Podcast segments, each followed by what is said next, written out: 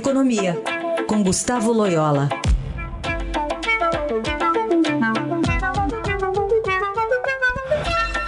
Loyola, bom dia. Bom dia. Hoje a gente fala aqui sobre uma é, reportagem do Estadão, um levantamento, na verdade, que traz é, um controle maior né, sobre arrecadação de impostos por parte da Receita. As vendas online estão em altas e a Receita agora está vendo esse aumento de arrecadação. As compras pela internet registradas pelo Fisco subiram 47% de janeiro a maio, ante o ano passado, e já representam 6,5% do total de transações no comércio. É curioso é, observar que é, com esse e-commerce, né, as transações também estão tendo mais nota fiscal. Então, é, é bom para o país.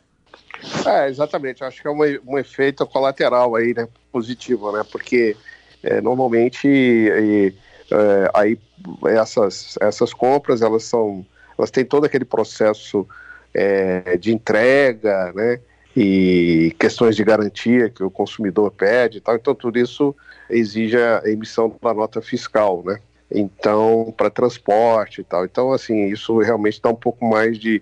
Assim, reduz a, a informalidade né, na, uh, nesse, uh, no comércio, né?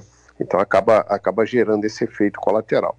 Mas é, é importante também salientar aí nesses números que a Receita capta aí uma recuperação das vendas, né? E também, principalmente, uma mudança né, de hábitos do consumidor trazidos aí pela pandemia, que é o uso da, do comércio eletrônico, que é algo que veio para ficar, né?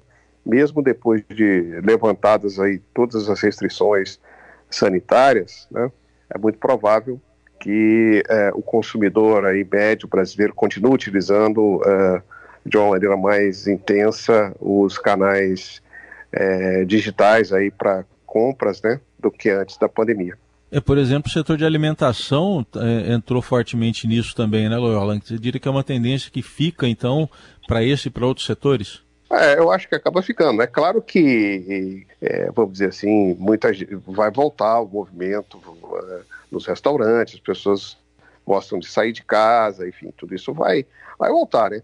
Mas é, ficou lá aquele hábito ali de, é, de pedir comida em casa, por exemplo, né?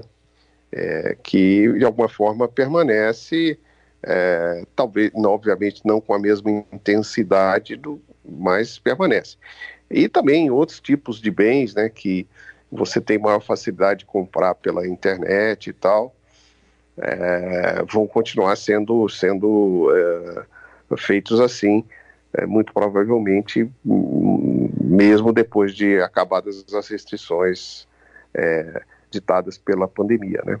Muito bem, ficaremos de olho também nessa oscilação. Obrigada, Loyola. Boa semana. Boa semana a todos.